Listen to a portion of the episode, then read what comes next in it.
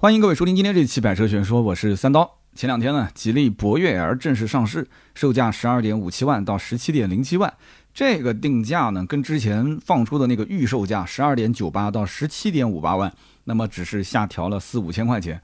大家发现没有啊？现如今在玩这个预售价和正式售价当中还有一点点差价的，现在只有传统车企。新造车势力基本上已经不再玩这个什么所谓的预售，然后正式上市再调价。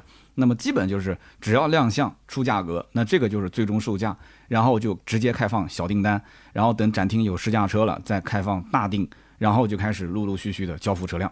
所以因此啊，我觉得今后传统车企应该也不会再玩那种什么预售价呃上浮个一万多块钱啊，正式售价再跳水个一万多块钱这种情况，是不是？之前比亚迪我记得是送 Plus 还是送 Pro 啊？当时就是有就降个一万来块钱嘛啊，就正式上市。所以这次博越 L 的预售跟正式售价差个四五千，我觉得已经算是比较多了。大家可以看一看今年啊最近上的这些新车，基本上预售和正式售价一分不差的有很多，而且我觉得今后应该会越来越多。大家今后如果再看到预售价啊，你如果觉得说贵，那你就不要指望说正式售价再调整什么大幅度的八九千块钱、一万多块钱，可能性不大。那么博越 L 这个产品呢，其实有两点很有意思。第一点，它虽然叫博越，但是跟老博越实际上并没有太大的联系啊，这就是我们今天的这个标题了。虽然有点标题党啊啊，简直名不副实，但实际上它就是名不副实啊。我觉得它完全就是一个新产品，它跟老博越真的没有太大的关系。你看这车不管是外观、内饰、车机系统，就是各个方面，其实最核心的还是它的内在啊，就是它用的是 CMA 的架构，它不再是以前老博越的那一套老平台。而且呢，在动力方面，呃，也用上了这个 Drive E 的 2.0TD 加 7DCT 湿式双离合，还有 1.5TD 加上 7DCT，还有就是雷神 HiF 混动，这个都是最新的了啊。那么博越还有老款也在售，而且老款是两代同堂，也就是老博越跟博越 X 都在一起卖啊。其实呢，博越 X 就是在老博越的基础上稍微拉个皮、改个造型啊，大家其实都懂。那么动力呢，依然还是老博越的那一套动力，1.8T 加上 7DCT。那么以前老博越的评价，其实整体上来讲啊，开正常是没什么问题的，整体质感、底盘质感都还不错。但是呢，老博越当时反馈比较多的，第一个就是油耗相对比较高，这个 1.8T 确实这个动力有点老了。那么第二个就是车机系统啊，相对来讲有点卡，而且中间有段时间厂家还是可以三千来块钱给你换车机的嘛。但是我相信大部分的车主应该都是没有换的，是吧？所以说，个人觉得啊，呃，博越 L 更像是新越 L 的兄弟车型啊，跟老博越和博越 X 其实关联不大啊，这是我觉得第一点。第二一点呢，就是博越 L 呢，它虽然加了个 L，长度比老博越增加了一百二十六毫米，宽度增加了六十九毫米，轴距增加了一百毫米，哎，看起来还可以，是不是？实际上呢，博越 L 也就是个四千六百七十毫米的四米六七的车长，两千七百七十七毫米的轴距。那么这个数据你放在当下这个市场里面，你跟哈弗的 H 六、长安的 CS 七五 Plus 去比一比，我觉得顶多算是打一个平手。那么只能说国产紧凑级 SUV 真的是太卷了。之前老博越的销量下滑，也正是因为当时老博越啊也好几年没换代了，我记得应该是一六年上的吧。那么几年没换代，一直是处于一个中期末期的这个阶段。那么对手呢，开始陆陆续续换代更新。那你说买新不买旧，这都是中国消费者的一个习惯了，对吧？那老博越到了二零二一年拉了个皮，改成了一个博越 X 上市啊，销量稍微拉回来一些。可是隔壁的哈弗 H 六已经更新到了长城柠檬平台，是吧？那么因此这一次博越 L 用上新平台、新动力，但是仍然还是用博越这个老名字。其实就是想赌口气啊，为自己证明一下。旁边的 CS 七五 Plus 当时卖的也很好啊，造型一设计改过之后很成功啊。那么现在哈弗呢又是一个这个柠檬新平台啊，就是想证明一下自己。而且我估计啊，后期大概率是把老博越、博越 X、博越 L 这三款车的销量都算在一起。所以你今后再看销量排行榜，哎，这个博越的销量可能就非常高。那为什么呢？他你想，你比亚迪宋啊，你宋你把它所有的销量放在一起，那我为什么不能把博越、博越 X 跟博越 L 放在一起呢？要不然不公平啊！哎，这也是一个小心机啊，大家记住了，小心机。不过呢，我觉得咱们国产车取名字真的是毫无逻辑可言。博越 L 跟博越，加了个 L，但是根本不是什么加长的关系，完全就是两款车。那么比亚迪宋 Pro、宋 Plus、宋 Max，它也完全就是三款车，毫无联系，是吧？所以啊，我估计这个库克啊，就是苹果的库克到中国来买车，他都要去看看我们的车评，为什么呢？他不看，他可能就以为就是大大小小之间的关系，他可能都弄不清楚这里面的区别在哪里 啊。那么现如今呢，大多数的消费者实际上关注的还是博越 L 这个车到底能不能买，它有哪些优缺点，新款老款之间有多大的差别。那么今天这一期我们可以展开来聊一聊。那么早在二零一六年的时候，吉利博越在宁波北仑上市。我为什么记得那么清呢？因为如果是老粉丝应该知道，当时这场直播我有幸就在现场。因为那个时候正好就是某鱼直播的巅峰期啊，我恰巧就在某鱼直播当上一个小主播，是吧？跟远洋军啊、啊冰点啊，我们当时就一起接了这么一个单子。我和这个当时应该远洋不在，我和冰点两个人是一个在战旗平台，一个在斗鱼平台。我们两个人拿着手机，直接开着一辆车就冲到了北仑，然后就去播了这个全程的发布会。当时我印象最深是什么？就是现场公布价格的那一刻。当这个价格呃起售九点八八万，当时我记得先是报了个十点八八万，然后再降一万块钱啊，就是当时现场订单或者是当时几月几号前再降一万，九点八八万这个价格一打在公屏上，整个直播间啊，直播间的公屏瞬间啊满屏都是吉利良心，吉利良心啊，所以大家可能不太理解，说这个九点八八万在当年意味着什么？你要知道六年前。国产的紧凑级 SUV 没有现在那么多台车可以选，卖的好的当时就两款车，一个是哈弗 H 六，一个是广汽传祺 GS 四，好像现在没什么声音了，但是当时卖的非常好。那么所有的这个市场份额可以说一大半八九成都是在合资车里面，合资车卖的好就不用说了，本田 CR-V、丰田的 RAV4、大众的途观都是这些车卖的特别好，是吧？所以当时在吉利博越上市的前两天，啊。合资车没什么动静，但是咱们国产车啊，哈弗 H 六还有广汽传祺 GS 四都进行了官降，而且降的还挺多的。我记得应该降价都在一万出头。这为什么呢？就是为了狙击吉利博越这款车上市。所以你想，当时这个车上市影响还挺大的啊。但是呢，吉利博越后来上市的销量还是非常不错，还是比较猛的啊，挺好的。我相信听友里面应该有不少也是老博越的车主，是吧？但是呢，紧凑级的国产 SUV 真的太卷太卷。价格定低了吧，那造不出什么好产品啊。那么价格如果定高了呢，大家又都去买合资了，所以它的价格区间只能是在呃十一二万到十四五万，在这个价位里面啊，有的这个消费者他觉得我付出个十二三万、十三四万，我拿下一台比 CRV、比 RAV4 空间更大一些、配置更高一些，甚至动力更好一点的国产 SUV，那这是大部分的国人的一个心愿。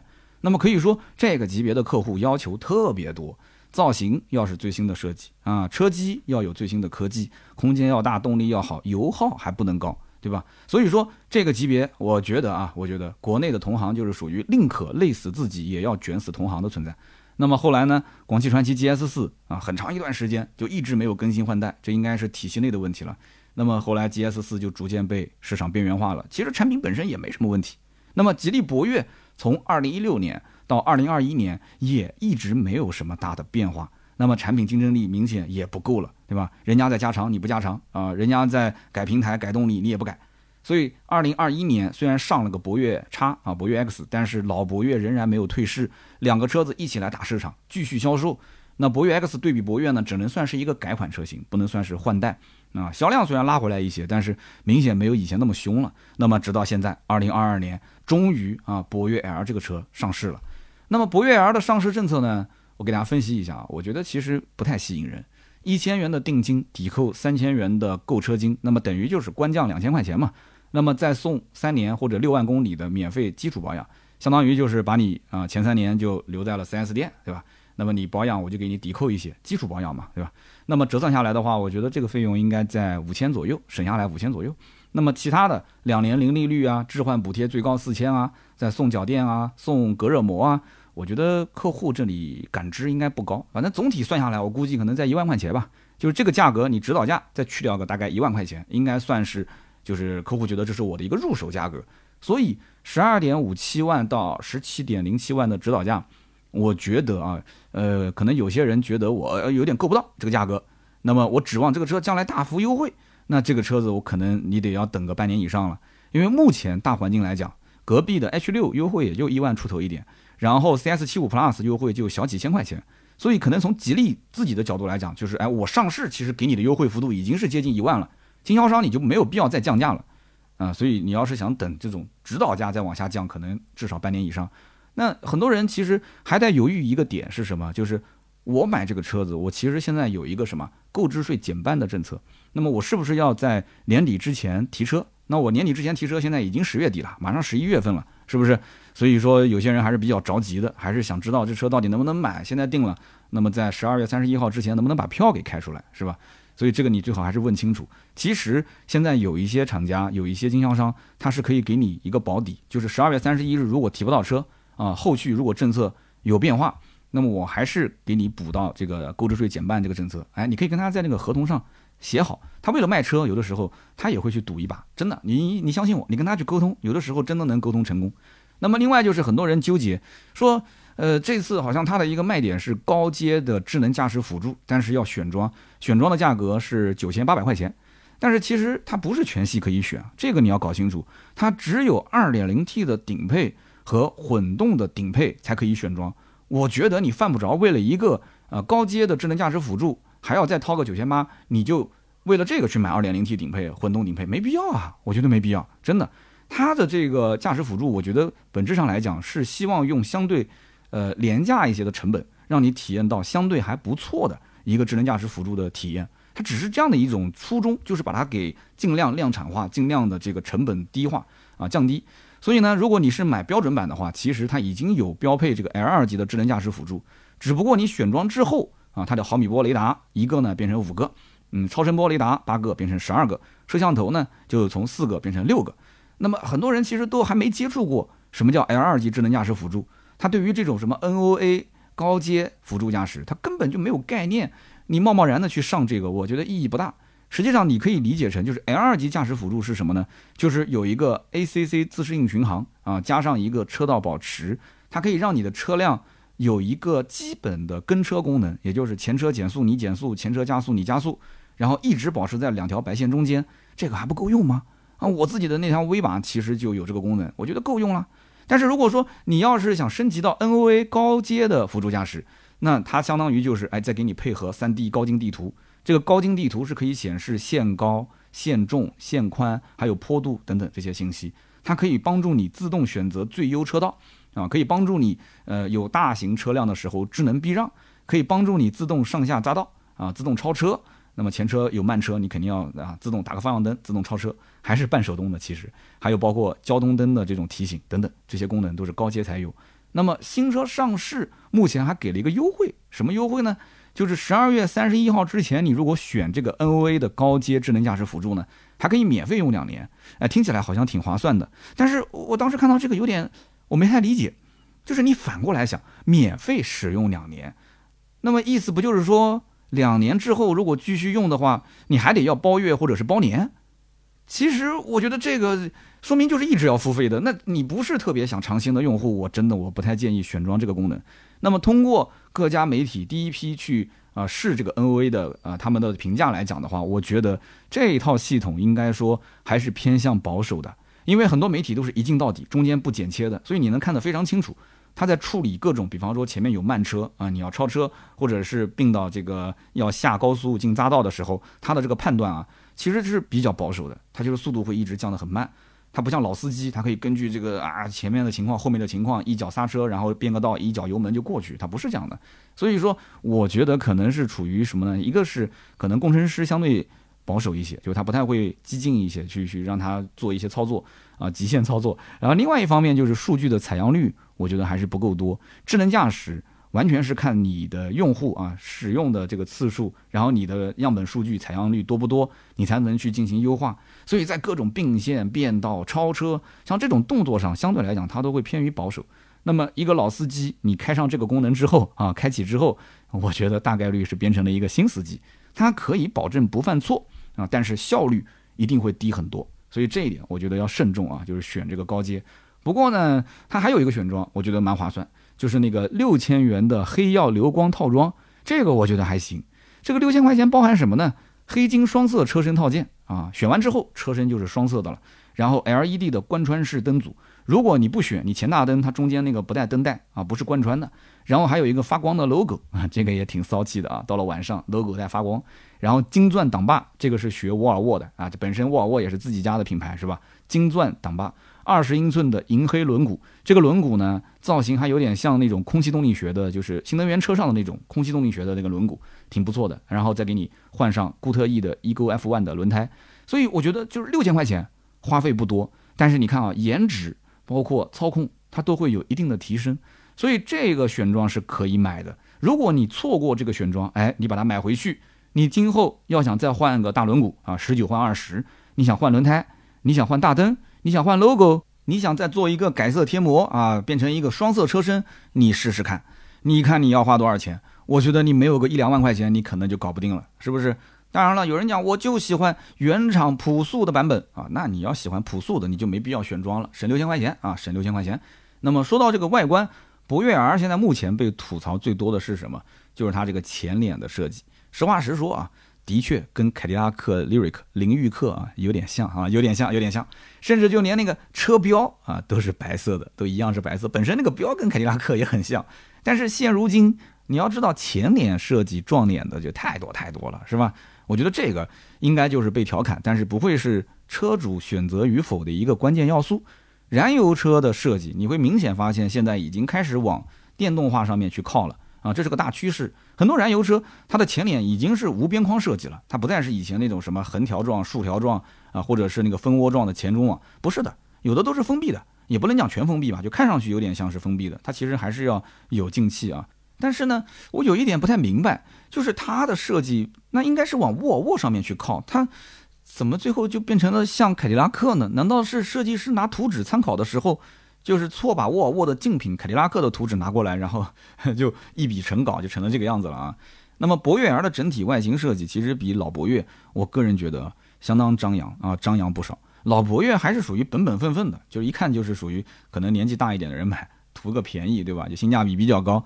那么现在你再看新的这个博越 R，侧面的腰线明显上扬，然后顶配或者是选装是一个二十寸的低风阻轮毂，然后后雨刷是隐藏式的，前大灯是扁透镜模组。你注意看它的前大灯啊，它的前大灯非常小，就占用的体积非常小，它是远近光一体的啊，是扁透镜模组，LED 灯还带一个流光灯语，然后后尾灯也是贯穿式 LED，好像现在都特别流行贯穿式的尾灯。是不是？现在你到二手车市场，你区分这台车是最近两年的新车还是老款的，你只要看尾灯是不是这种贯穿式就可以了，是不是？你看一看隔壁的长安 CS 七五 Plus 啊，我前段时间想找一个二代的二点零 T 的版本，结果找了半天没找到。但是市面上一代的特别多，也就是之前的后尾灯不是贯穿的，二代是贯穿的，对吧？但是。二代的 1.5T 市场上很多啊，大部分都没有这个 2.0T 的车，就很遗憾，一直没找到啊。我当时直播还在说，因为我最近要拍一个对比试驾的这个视频。好，我们继续讲啊，博越 L 的这个造型其实我觉得还可以啊，就是比以前的老博越或者博越 X 都要更年轻一些。那么目前来讲啊，吉利对外宣传它的造型有一个小亮点，但是这个亮点我觉得可能客户的感知度不高，就是说他讲我的门把手是可以抗菌的。有人讲说门把手可以抗菌，哎，这个不错。实际上你真正看到车你就知道了，它的门把手里面其实贴了一个小条子啊，那个贴的那一层，其实我觉得大概率啊就是银离子抗菌涂层。因为我们知道，其实你要想抗菌，这个是效果最好的银离子抗菌涂层。如果它不是为了这个卖点，我估计博越 R 可能会增加一些成本，直接把它改成一个隐藏式门把手啊，也可能成本会稍微高一点，但是这就是个卖点了呀，对不对？但是我觉得现在这个卖点不太突出，反倒是吉利有另外一个卖点，我感觉宣传的力度不够。什么卖点呢？就是它的这个 A 柱啊，A 柱是一点八度最小 A 柱障碍角。哎，有人听过这个宣传吗？好像很少有人听，是吧？我给你解释一下，就是经常有人讲说啊，这个车开的都挺好，但就是这个 A 柱啊有点挡视线，左拐弯、右拐弯的时候啊，A 柱可能会呃引起一些不必要的麻烦。那么市面上大多数的车型，它的 A 柱的障碍角大概平均在三到四度，但是哎，吉利的博越 R 是一点八度。那么有没有人之前宣传过这个？有，之前二零二零年我记得这个传祺的 GA 六。当时这个车子啊，用这个 A 柱的障碍角，当时做过一波宣传。它当时是做到了二点八度，你想它做到二点八度就已经是当卖点来宣传了，那么现在博越 L 做到一点八度，那完全可以拿出来吹一波，是吧？但是我看在各种宣传的点里面好像不多，包括你不信你到 4S 店去看，你看车看半天，他给你介绍二三十分钟，应该都说不到这个点哈。但是我觉得这个点呢，可能是个双刃剑，就是你要是不提醒，别人可能不注意这个 A 柱，但是你要如果一提醒，很多人会发现，哎，这个 A 柱的确可能这个障碍角是变小了。但是呢，这个 A 柱也变细了，变窄了。那么有的人就会有疑虑啊，别人的 A 柱看起来那么的粗壮，你们家的 A 柱怎么就细细的一条呢？是不是安全呢？所以我觉得最好是等什么呢？中保研撞出一个成绩出来，如果成绩还不错，然后配合那一波啊中保研的成绩，再把这个 A 柱啊最小的障碍角拿出来一波宣传，我觉得这个效果应该非常好。那么博越 R 这款车的尺寸呢，我觉得大家应该要注意两点，第一点。就是它的宽度，它的宽度是一千九百毫米，哈弗 H 六的宽度一千八百八十六毫米，那么长安 CS 七五 Plus 一千八百六十五毫米，哪怕就是博越 L 的兄弟车型新锐 R，它的宽度一千八百九十五毫米，所以你注意了啊，一米九的宽度带来的直接好处就是车内的横向空间略有优势，大家可以试一试啊，三个成年人坐在后排。是不是比我刚刚说的这几个竞品啊，这三个竞品略微的宽松一些？你看，这其实也算是个卖点，是吧？还有一点就是什么呢？它的前后轮的位置非常靠近车头跟车尾啊，短前悬、短后悬，所以四六七零啊，四米六七这个车长，它可以做到一个两千七百七十七毫米的轴距。我们知道，其实大部分的电动车也是车子看上去不大，但是空间特别好。为什么？它没有发动机，没有变速箱嘛，对不对？所以目前博越 L 的。有个宣传点叫做轴长比，轴距跟长度的比例百分之五十九点五。那么这个百分之五十九点五，电动车它不会宣传，为什么？因为每台电动车都是轴长比特别长，但是放在燃油车里面的确很少见。所以吉利搞营销这一块儿，我觉得还是有两把刷子的。但是这个宣传点我感觉也没有特别突出啊，也没有特别突出。现在宣传都是科技、科技呀、车机啊、科技，我觉得其实这些东西都是客户会更关心的，它可以单独拎出来做宣传嘛。那么轴长比你理解成什么呢？你可以理解成得房率，得房率它越高，它内部空间自然就更有优势，对不对？这个户型同样一百平，得房率百分之八十，那你实际的居住面积就八十平嘛。那个一百平，得房率百分之九十，那你就平白多出了十平方米，十平米不小了，有的一个书房也就十平米啊，你说是不是？这个还是肉眼可见的。那么我估计啊，今后可能会越来越多的车企，特别是燃油车企，他会去宣传轴长比这个概念。但是这个得房率高是不是就一定好呢？啊，我觉得不一定。得房率高还要看户型好不好。有人讲你这这个房子老是牵在一起说有什么意思呢？这个当然要有这个比喻是我觉得恰当的啊，我觉得有必要。就是车内你想有没有地台的凸起啊？坐垫它是长是短？后排坐垫对吧？包括座椅的厚度啊，是桶式座椅、运动座椅还是一个传统座椅啊？它有没有加厚加宽？那么它的中控台。它的就前后的延伸，对吧？车门的门板是厚还是薄，对吧？它里面会有一些装饰条。然后呢，它的溜背造型还是传统造型，哎，这些都会影响到车内的实际体验。所以你不能光看轴长比。我刚刚说的这些，是不是大家在看车的时候，你可以仔细去体会一下？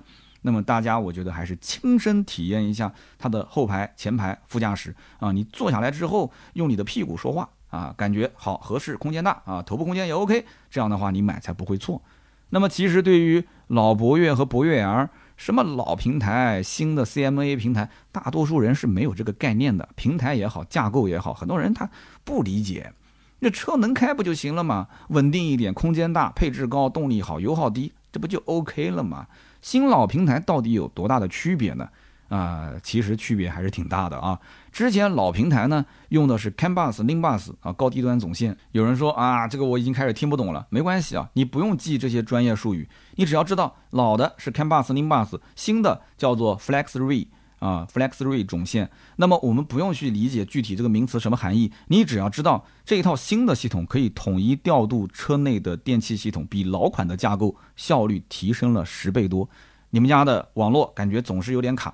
你想来想去是什么原因呢？我都已经开了一千兆的宽带了，怎么还是卡呢？我们家也是电信的，OK，你换个路由器试试，你用个 WiFi 六的路由器，你这么一换，哎呦，感觉立马就起飞了，这个网速是不是？路由器一换，你就这么理解，看 m a s 零 Bus 换成了 Flex Three，换那个 WiFi 六的路由器啊，大概是这么个比喻。那么另外呢，就是新架构还可以全域 FOTA 云端升级，今后车辆的动力、自动驾驶、互联系统、云端服务都可以通过 5G 网络进行空中升级。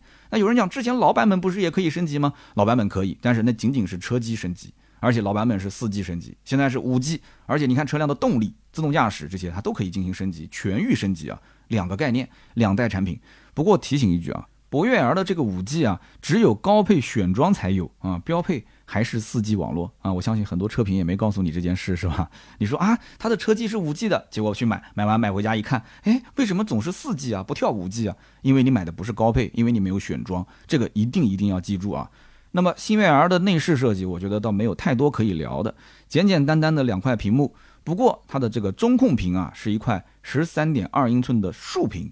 哎，这个竖屏是第一次在吉利的产品当中出现啊，它是斜躺在中控的这个位置啊，它不是像有的像个墓碑一样，咔就立在那个地方啊。很多人不喜欢一个大屏立在那边是吧？特别是竖屏，它是个斜躺着的，所以网友的接受度还是比较高，应该算是赞多贬少啊。车机芯片目前用的是骁龙八幺五五，还可以啊，没有掉队，十六 G 加一百二十八 G 存储。那么据说这个屏幕还有防指纹、防眩光的涂层，但是呢，我在现场啊看到这个指纹多少还是有一点，也不能说完全仿，只能说相对来讲好很多啊，比那个指纹收集器要略好一些。呃，我当时在现场做直播，我相信很多人看到了，也得到了我当时抽奖的奖品，是吧？新浪微博你只要搜博越 L。你可以看到我当时这场直播的完整的一个小时的视频回放。如果大家觉得音频听得不过瘾，你可以再去回看一下啊，在我的新浪微博“百车全说三刀”，你在我的微博里面搜“博越 L” 就可以去看一个小时的视频了。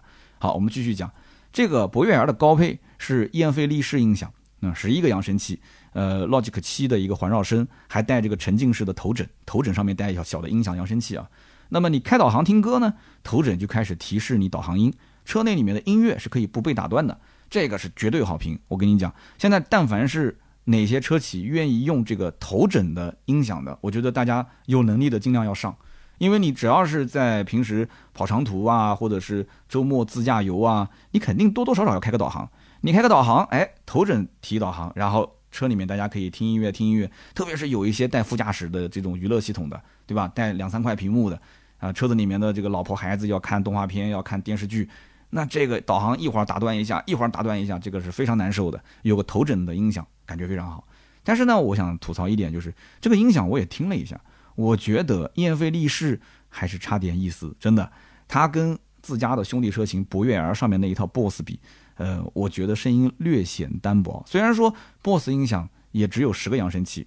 但是呢，我觉得那个音响就是音色更浑厚一些。但是音色这个东西本身是个玄学啊，玄学，大家各自去听一听就知道了。因为我相信有的人肯定还是拿新悦 R 去跟这个博越 R 进行对比。我想告诉你，一个是 BOSS，一个是英菲利仕，两者之间你要好好去听一听啊。那么博越 R 现在这个车机系统叫做银河 OS Air 版，这个车机系统呢，整体界面就跟以前的吉利上面其他车型的那套车机系统不太一样。之前的吉利的上面用的都是 GKUI，GKUI 的系统其实也不错，它的控件也可以自己调整啊。但是现在的新款的银河 OS A 二版，它的很多经常用的一些功能啊，它会显示在首页上，就是高频功能在首页显示，等于是一级菜单，它尽量不让你进到二级菜单进行操作。这个逻辑我觉得是非常正确啊。我一直认为车机的首页的这个控件就是功能键，它不应该是一成不变的，车主经常用什么？这个 app 就应该是优先显示在首页上面。那如果你之前要开过沃尔沃的新的系统，或者是你用过那个呃 Polestar，呃就是那个极星。其实有人讲啊，这车机看上去很 low 啊，这车机看上去就特别不先进。但是其实你真正用过，你就知道，它那套车机系统里面，就是你如果经常用某个软件，它在你的主页面上面其实就会优先显示。所以这套系统，我觉得应该也是根据沃尔沃的那个系统里面优化过来的。虽然说沃尔沃也只是个安卓系统，然后这个二次开发嘛，但这个不重要，因为本身车机系统也没有太多开放的软件让你下载，对吧？就那么几个软件用来用去就可以了。另外一个就是这套系统还有。离线 AI 语音芯片，也就是说，你开车到地库、隧道这些没有信号的地方，哎，这个语音互动它就可以继续用就不是说你没有网络就不给你用，不是这样的。所以这个我觉得也是好评。那么车机的 AI 语音还有免唤醒功能，你交互一次它就随时待命，你可以连续对话。现在很多车其实都可以实现啊。那么车内也有四声定位啊，四个声区定位。你想在后排用语音去呼唤一些功能，你呢就不用再扯着嗓子去喊了啊。那么咱们聊了这么多，博越 L 的 1.5T、2.0T 和雷神 Hi-F 这个混动到底应该怎么选呢？其实从产品的定义上来看。老款的博越和博越 X 主打的就是十万上下这个市场，啊，他们两个车子就是走性价比的路线。那博越 L 和星越 L 看似价格有些重叠，实际上真正想买的消费者啊，他看看预算就知道该买哪一款车了。为什么这么讲？因为星越 L 最畅销的版本是十五点五二万和十六点三二万的二点零 T 两驱中配和次顶配。而博越 L 大概率啊，我预测后期跑量的车型应该是一点五 T 的两个配置，那么十二点五七万的豪华，十三点一三万的尊贵，所以你看它们之间的差价将近三万，所以我觉得这两个客户群体重叠度不会那么高。啊，除非是无脑买 2.0T 的，无脑买这个混动的，那有可能这两台车子它会有一点啊，差的不是特别多啊，一两万块钱，那可能很多人就去买星越了。但也有图新的嘛，星越 R 毕竟上了一段时间了，哎，那我就要最新款，我要博越 R，所以这个就可能不是从产品本身配置多少这个去评判了，就可能是比较偏感性的。那么为什么我说博越 R 大概率后期跑量呢？是一点五 T 这两款呢？你看啊十二点五七万的豪华型十三点一七万的尊贵型。这两款的配置直接对标的是隔壁的哈弗 H 六和长安 CS 七五 Plus，它们相应的两款畅销款。那么长安的二代 CS 七五 Plus 最畅销的版本是十二点九九万的 1.5T 自动尊贵。如果有人看过 CS 七五 Plus 啊，最近这半年的话，一定是看过这一款。这个配置是比较划算的，是吧？这个也是我们从一线销售那边调研过来的信息啊。市面上真正买 CS 七五 Plus 2.0T 版本的客户寥寥无几。那么哈弗 H 六也是一样的道理啊，卖的最好的版本是十二点二九万的第三代的 H 六一点五 T 两驱 Pro，你看这两台车的价位都比较接近，十二点九九，十二点二九，所以我为什么讲我说这个一点五 T 的星越 R 它一定卖得好呢？所以一定会有大部分的买这两款哈弗 H 六 CS 七五 Plus 的客户，哎，看到说博越 R 上新款了吗？哎，而这个入门价格也能接受，而都是一点五 T，那我就去看看。看看那个车跟我看的这两台车有什么区别？那么大部分人会拿来进行对比。那么比下来会发现什么呢？你会发现说这个博越 R，嗯，主被动安全方面啊，车机系统方面还是略有优势的。不过呢，CS75 Plus 它的配置也不低，也够用了，而且也能优惠个小几千块钱。哈弗 H6 呢，能优惠一万出头。嗯，这么比下来的话，买谁呢？啊，可能有些纠结了，是吧？具体到后面，我估计就看个人的一些感性认知了。那么买国产紧凑级 SUV 的客户，我觉得对于价格的敏感度还是比较高的。那么如果说差不多的配置，两者之间但凡差个几千块钱，我觉得差个五千以上，很有可能客户就直接买便宜的那一款了。哈，这个厮杀的还是挺凶的。所以新悦 R 主销十五点五二万和十六点三二万两款二点零 T。博越 R 主销十二点五七万、十三点一七万两款一点五 T 两款车，指导价看似重叠，但实际主售车型的差价在三万左右，你一定要搞清楚。因此，客户群我觉得错位不多。而如果客户已经看到了雷神 Hi-F 混动这个版本了，我相信新悦 R 和博越 R 两款车仅仅就差一万来块钱，肯定大多数人还是选新悦 R 多一些。为什么？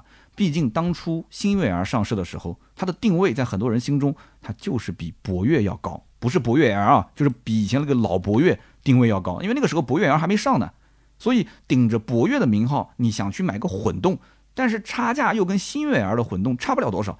就很多人心里面总觉得品牌溢价，博越稍微弱了一点，那新越更好一点。所以总结来讲，十万左右的预算，看老博越，博越 X 一点五 T 的版本，买博越 L。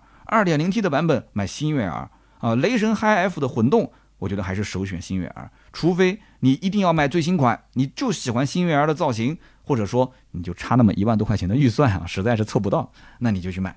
好的，那么以上就是关于吉利博越儿的所有内容，感谢大家的收听啊，也欢迎大家留言啊，聊一聊自己的各自的看法。上期节目很奇怪，节目上线了有大半天，结果留言没超过十条，我在想我我凉了吗？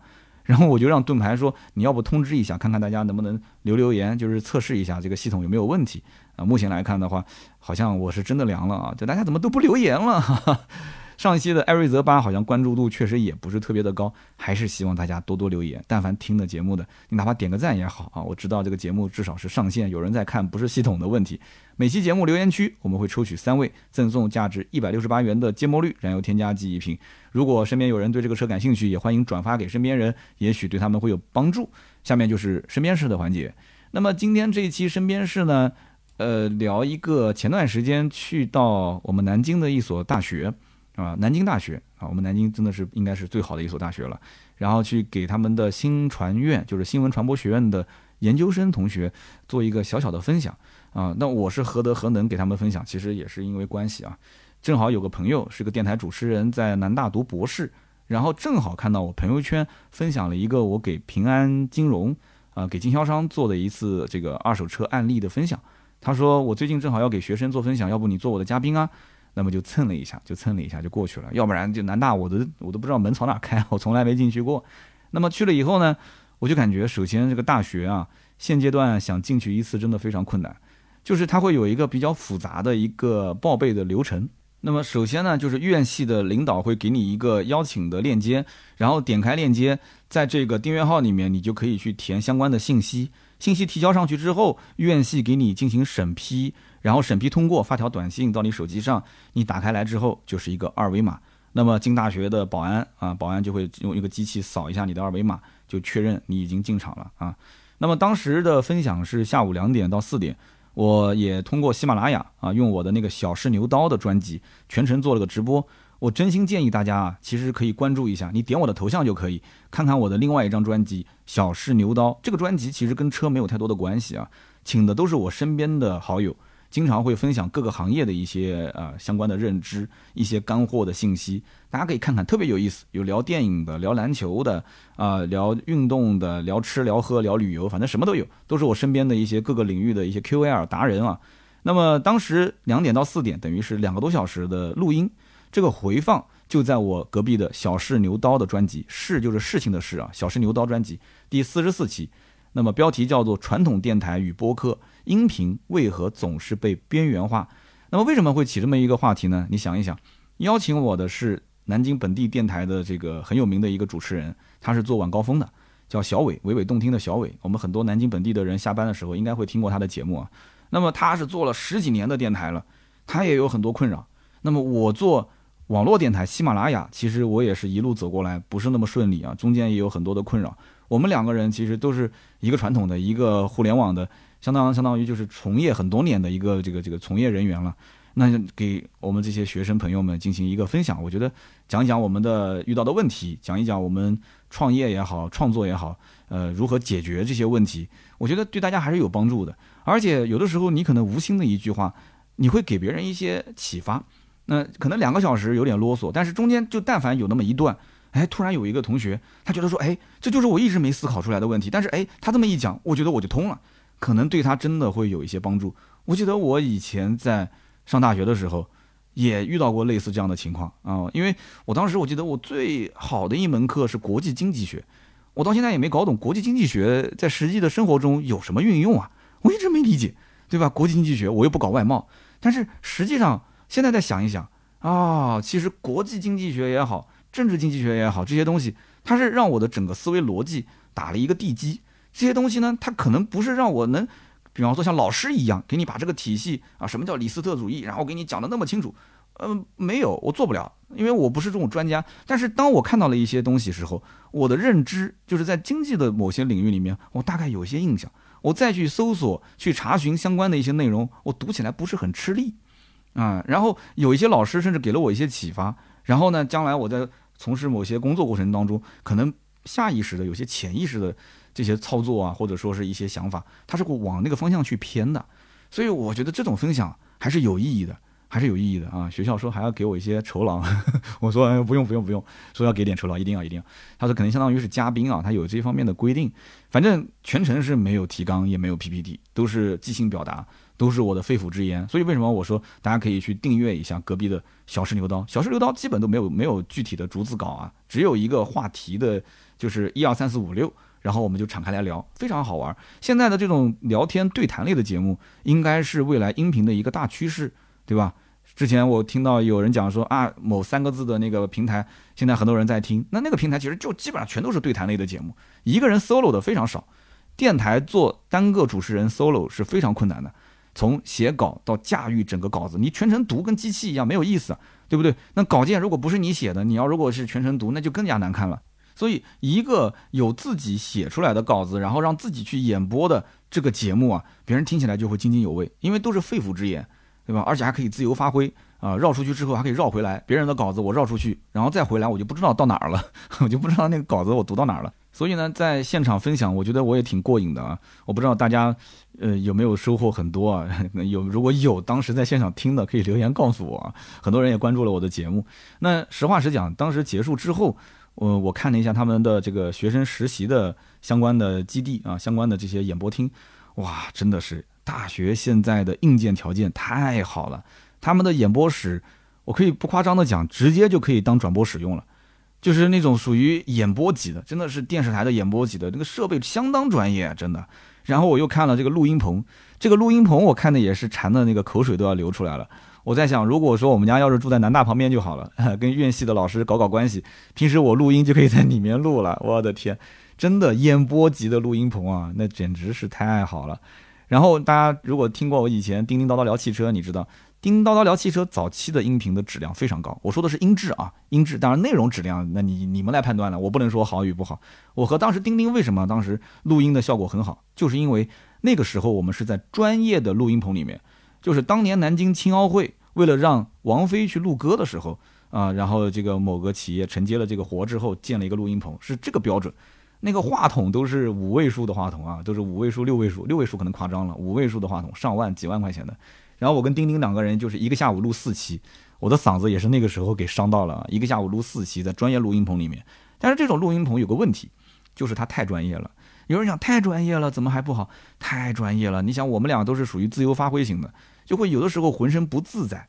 外面有一个人透着个玻璃窗看着你，然后这个房间整个都是耳朵嗡嗡嗡的，因为它是一个密闭的，而且是带隔音棉的，就浑身不自在。你像我现在录音就在我的书房里面，四周也没有什么隔音的东西，就是一个话筒面对着我。所以怎么说呢？脱口秀一个 QL 语言类的节目，有的时候它可能就是硬件太好，就是呃所有的这些设备鸟枪换炮之后，你反而找不到当年那种素人的感觉。哎，所以我现在一直保持这种感觉，就是我现在面前的这个声卡还是我当年刚创业的那个声卡，一直没有换。这个声卡，我跟你讲，真的，就我都有感情了。它将来就算有一天不行用不了了，我也会把它收藏起来，就一直见证到今天。你想想看，就是音频设备本身没有太多是需要更新换代的，它不像视频，对吧？今天幺零八零六十帧，明天四 K，后天六 K，再后天八 K，对不对？那相机一个比一个好，而且你确确实实更换之后，你的画质、你的体验、你的包括稳定性，立马就有提升。但音频不是的，音频这么多年没有什么变化，所以说啊，音频创业的门槛真的很低。我也是一直提倡身边人就没事儿呢，可以去录制录制自己的一些小节目，分享分享自己的一些专业领域的一些干货。那说不定。不讲说做个什么全国第一、第二，那好歹你可以做到一定的这个有粉丝跟你沟通，或者说有同同样兴趣爱好的人跟你交流，这也是一种快乐。刚开始做呢，我觉得抽点小时间出来，嗯，也不一定说要让它成为你的将来的谋生的一个方式，而是确确实实让你生活有一个奔头，而且觉得很快乐。刚开始我做音频也是这样的一种感觉，但是我发现现在不是的，现在很多人。都是一上来就要奔着要去盈利啊，什么所谓的商业逻辑啊，要做到什么样的位置，然后怎么样去接广告，怎么样去做粉丝群，怎么样去带货，这个我觉得就变质了。真的，自媒体还是要有一点自己想要的东西。那这个东西肯定是跟钱无关的，就是你能够给别人提供什么有价值的，别人为什么要喜欢你啊？你要有个核心的价值观，能够让你一直哪怕不挣钱也要走下去，是吧？所以就讲到后面有点煽情了。反正当时我在这个学校里面分享完之后，我看了他们的这些演播厅啊，这些录音棚啊，哇，我特别感慨，这硬件特别好。但是后来我听到老师讲了这么一句话，我突然心里面咯噔一下，因为我原来就是学校广播台的嘛。那我就问他，我说这个南京大学的广播台是就在这个地方播音吗？然后这个老师他跟我说，南大很早就没有广播台了，然后电视台也没有了啊！我当时一听，我觉得真的挺遗憾的，真的挺遗憾的。所以说实话，我能够通过喜马拉雅平台走上现在音频创业这条道路，我真的是要感谢当时我在大学的时候误打误撞的进了学校的广播台，因为这个我普通话也不标准，对吧？当时就是一腔热血，我就喜欢国外的一些摇滚乐，我觉得我要进广播台。我要做一档自己的节目，我要把我喜欢这些音乐分享给身边的人。我觉得做自媒体，你一定要有一种喜欢分享的这种状态啊，好为人师，或者说是呃乐于助人，喜欢分享。就是你天天要是这个也不想跟别人说，那个也不想跟人分享，对吧？自己有一些呃小的知识点，可能是别人不知道你知道的，你也不爱说，你觉得怕自己说的不专业或者怎样，那我觉得你可能不太适合做自媒体。所以在这里呢，也是提醒大家。就是真的是各行各业都能走出来自己一条路。有的时候你的兴趣，它可能某一天啊，某一种机缘它来临了，它就会转变你今后的后半生的，不管说是你的事业也好，还是你的工作也好，它就会让你引到另外一条路上。但是我始终认为还是要趁早，还是要趁早。大学期间有一些爱好，刚走上社会调整方向，调整好之后，这个方向就不要再变了。我哪怕后来做音频，那也是汽车行业。对吧？之前也是将近十年的时间在 4S 店卖车嘛，所以呢，我希望今天分享的这一段呢，能给大家有一些帮助。因为现在已经是二零二二年的十月二十九号了，对吧？再过两天就到了十一月份了，今年一年也基本上就收官了嘛。也是祝愿各位在最后两个月的时间，如果有 KPI 的啊，如果是呃 做销售的，希望努努力啊，争取完成任务，荷包满满的过一个团圆年。好的，那么以上就是身边事的环节啊，希望大家听完之后有什么感触，也可以进行交流。然后大家也发现了，我们的二零二二年的八十六期节目啊，实际上是一个合作的节目，但是大家都猜不出来，说这个合作到底是谁？呃，金主爸爸，其实不用猜了，金主爸爸就是喜马拉雅，因为喜马拉雅双十一它有个活动，那么这期节目的主题是喜马定的。那么同时呢，呃，开场的那个部分其实已经是在帮喜马做了一个宣传了，双十一的活动，大家可以回听一下。那么后面的讲车啊，什么就是跑长途、坐自驾，这个车那个车，没有任何厂家啊给予相关的这个合作啊，所以当时是我们的编辑他自由发挥啊，确确实实这些车有的是他开过的，有的是跟我商量我开过的，或者是我在自驾过程中啊体会到的一些车型给大家做的分享。所以呢，是新马上汽的合作。那么同时，我们也得抽三位啊，抽取三位赠送我们的芥末绿燃油添加剂一瓶。那么第一位叫做君心说，心就是三个金。君心说讲，平时的音频我都不留言，但是三刀的节目只要但凡有合作，我必须要留言。那你必须留言，我就必须要送奖品，谢谢啊。下面一位叫做易志源啊，就是记忆的易，易志源，他说。支持刀哥，尤其是本期啊，一切尽在不言中。好的，一切尽在不言中。谢谢易志源。第三位叫梁晨兄，他说这期节目我听了两遍，但是我都没听出来这是谁家合作的内容。好的，你现在知道了是谁家合作的内容是吧？感谢啊，感谢这三位都是比较早期留言啊，谢谢你支持我的合作节目。那么下面呢是我们的二零二二年的第八十七期。好，我们聊的艾瑞泽八这期节目的留言也差点就凉了，就一直没人聊。呃，这个节目怎么说呢？艾瑞泽八的车型的确啊，你从我的留言量上来讲，我就觉得这个车子基本要凉凉了，没什么人关注度啊，对吧？大家都不感兴趣，那怎么办呢？然后有一个朋友问说，这个月票是什么啊？我看到有条留言，月票我也没太搞懂，但是如果看小说看得多，应该知道，写小说的人经常会跟他的读者要月票，月票其实更多的应该是让这个。呃，创作者可以有更好的曝光，就是整个这个频道的指标，就是它的一个一个横屏的指数会特别高。月票投的多，那就说明你的死忠粉丝特别多。所以希望大家手中如果有月票，就给我多投一投啊！这个月票只要但凡是不花钱的，反正留着也留着了，你不如投给我，谢谢。好的，我们看第一位听友叫做 L I E K K A S W A Y，他说：刀哥啊，这是我第二次留言，今天说奇瑞，我真的有很多话想说。二零一七年的七月七号。我刚考下驾照，呃，那个时候我大二结束，暑假回老家，我爸嗯，当时给我一台车，在路上练手，是一辆手动的二代飞度。这么多年过去了，我依然记得，当时就因为呃比较靠右侧，被我爸嗷嗷的一顿骂。那么开学回到长春之后呢，我就自己想买一辆车，主要就是不想被我爸骂，不想开他的车。当初的预算有限，所以呢，我只能是在比亚迪元和奇瑞的瑞虎之间进行选择。那么最后呢，我就选择了1.6的瑞虎手动版本，首付一万五，月供一千一百六十三，三年还完。当时我真的特别开心，生活半径可以说肉眼可见的增大。然后我也是带着女朋友去了一趟哈尔滨自驾游，后来又带我的妈妈、我的姥爷又去了一趟长白山，那个日子真的是特别快乐。但是问题也真的好多啊，首先就是特别费油。我在二零一九年又换了一辆一零年的英菲尼迪 G 三七酷配，奇瑞的一点六的发动机。竟然比我现在的三点七的英菲尼迪 G 三七酷配还费油，我当年没见过什么世面啊！我甚至觉得我的发动机是不是漏油了？另外呢，也会有一些稀奇古怪的问题出现啊，比方说油泵不喷油了，油表不准了，漏防冻液了，等等等等，让我一个大学生竟然和修理厂的老板混得很熟。最后呢，呃，让我决定换车是因为什么？是因为油门踩下去之后它不会回弹。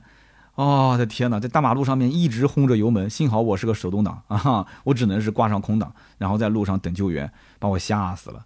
后来呢，这一辆奇瑞就被我卖掉了，只卖了八千块钱。他说我跟奇瑞的故事结束了。说实话，我真金白银的支持国产，但是当时这款车还是让我挺失望的。我对奇瑞这个品牌是有期待的。现如今在路上看到奇瑞的车，其实我也有很强的亲切感，但是我估计今后不会再选择国产车了，真的是一辈子的阴影。但是呢，很幸福，当年大学的时候陪伴我的这一辆奇瑞汽车，呃，我是记忆犹新啊。祝三刀一切顺利，谢谢，非常感谢，真的陪伴你的第一辆车，其实印象都很深。我当时那个奥拓也是啊，到现在我在路上看到了，我都会会心一笑。那么下面一位听友的 ID 叫做寻找沿途的风景，他说：刀哥啊。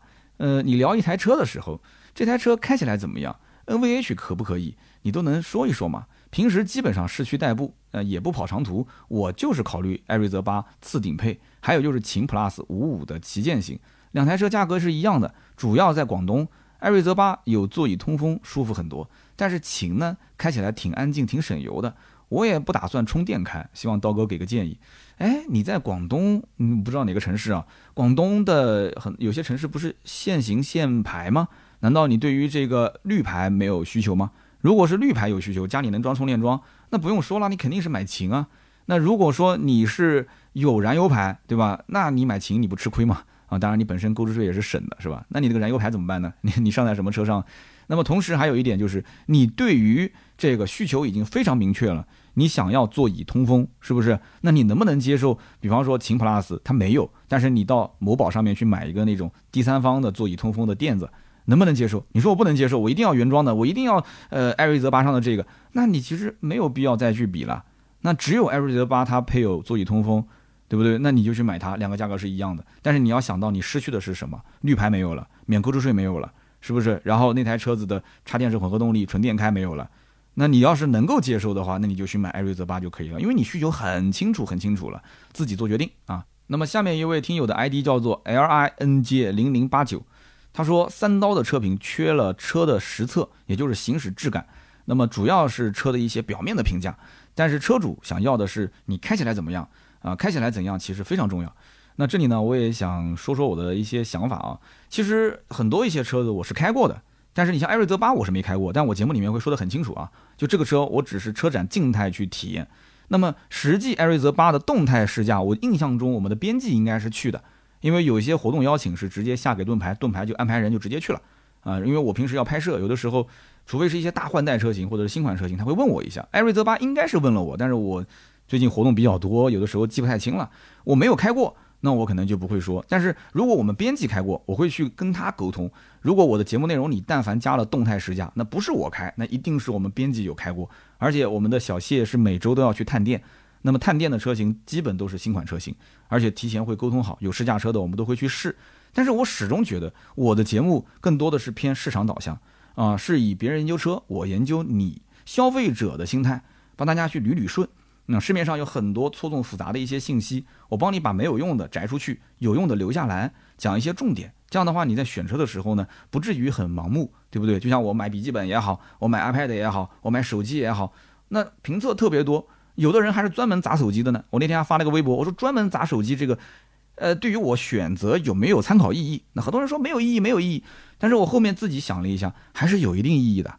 那个叫什么新平科技是吧？他那个频道就是专门砸手机那一期啊，Mate 五零、Mate 五零 Pro 好像还其中有一个是昆仑版，然后还用了苹果的 iPhone 放在一起对比，同样各种砸，各种砸，砸到最后胜出的那一个好像是 Mate 五零的昆仑版吧，Mate 五零 Pro 反而是这个好像就是没有通过有一项，但是整体给我的感觉就是原来手机那么耐砸，就颠覆了我的一些认知。那你看，他也不是专业测评，做什么芯片啊，什么这个屏幕啊，他也不玩个游戏啊，说什么要双考单考，就像那个 CPU 那些考级那些，有的时候我看不太懂那些东西。讲实在话，笔记本啊这些东西，我有的时候就觉得就能够用不就行了嘛，根据自己的需求来就行了。你比方说，我前两天看到小米又上了一款超薄本，非常轻薄的那个本子，四千多、五千多的那个价位，我当时在想，哎，这个本子我可以再买一个呀。因为我现在苹果做的双系统，我觉得挺烦的，我不如再买一个四五千块钱，你看还没有一个手机贵呢，而且那个是可以直接翻转折叠，那个屏幕还带触控，那不等于说这就是一个 Windows 系统的一个 iPad 嘛，对不对？你可以当笔记本用，也可以当 iPad 用，将来出差往那个座椅上这么一架，哇，这么大个屏幕看电影多爽，是吧？你看自己给自己创造需求，创造一个使用的环境。往往很多东西你想买它，你都是在期待未来啊，这个东西它有一些功能点，它能够改善我现在现有的需求，可以补足我的现有的需求。那我在节目当中，你看我经常会运用这样的一种场景化给大家进行描述，就这个功能点在你今后使用的过程中，你会遇到什么样的一些情况，它能够帮助你解决哪些问题，对不对？就是客户受益的一些点，做场景化的一些描述，这是我比较擅长的。但是如果说我一直跟你讲啊，使用驾驶感受，那你想想看，你开的感觉也不一样啊，对不对？你看一个胖子跟一个瘦子空间不一样，对吧？跑高速还是跑低速，你不能说所有的路段你都能跑。而且我们知道，在各种的环境下，噪音其实都是不一样的。铺装路面它的材质也是不一样的，它也有碎石子路面，它哪怕就是沥青，它的新路跟旧路感受也是不一样的，是不是？所以每一个人在前排后排，你曾经开过的是什么车？你长期开的是什么车？你现在再开这辆车，动力驾驶感受都不一样。你长期开三点零 T。大排量的，你现在开个二点零，你都不给劲。你说这车动力一般，那那个人长期开的都是一个一点六自然吸气的，给你开个一点四 T，你都觉得特别猛，是不是？所以说，怎么能相对公平的去做动态试驾的一个评测？我觉得只能是拿数据说话，而不是做感官上的一个描述。就是你直接给我一个数据就可以了，对不对？跑麋鹿测试，跑零百加速，跑刹车距离，这些东西平台上不都有吗？自己看一眼就知道了。你在那些大平台上，包括什么对撞啊，那些都有啊，你看就是了，看最后给出的那个数据表、柱状图，对吧？好的，我们今天就聊那么多。那么也是感谢大家对我的节目提出各种非常好的建议，也是希望听完的各位听友，麻烦一定一定要给我留条言，你哪怕留个已阅，嗯，不错，下期聊什么车？我想听这个车，我开的是某台车，你能不能说说都可以，随便留几个字，就千万不要在评论区让我看到啊，真的节目的播放量在蹭蹭蹭的涨。但是点赞跟评论就就特别少，这样的话我会很孤独，我会很伤心，我真的我可能就拖更了啊。好的，今天这期节目就到这里啊。如果想了解我更多的内容，可以关注我的公众号“百车全说”啊。关注之后呢，下面有个粉丝进群，点一下二维码扫描，可以进到我们的微信群。那么同时，我的微博“百车全说三刀”每天都有更新，还有我们的长视频啊，在哔哩哔哩每周五更新，叫“百车全说”的账号名，还有就是我们抖音“三刀砍车”。好的，那么今天这期节目就到这里，我们下一期接着聊，拜拜。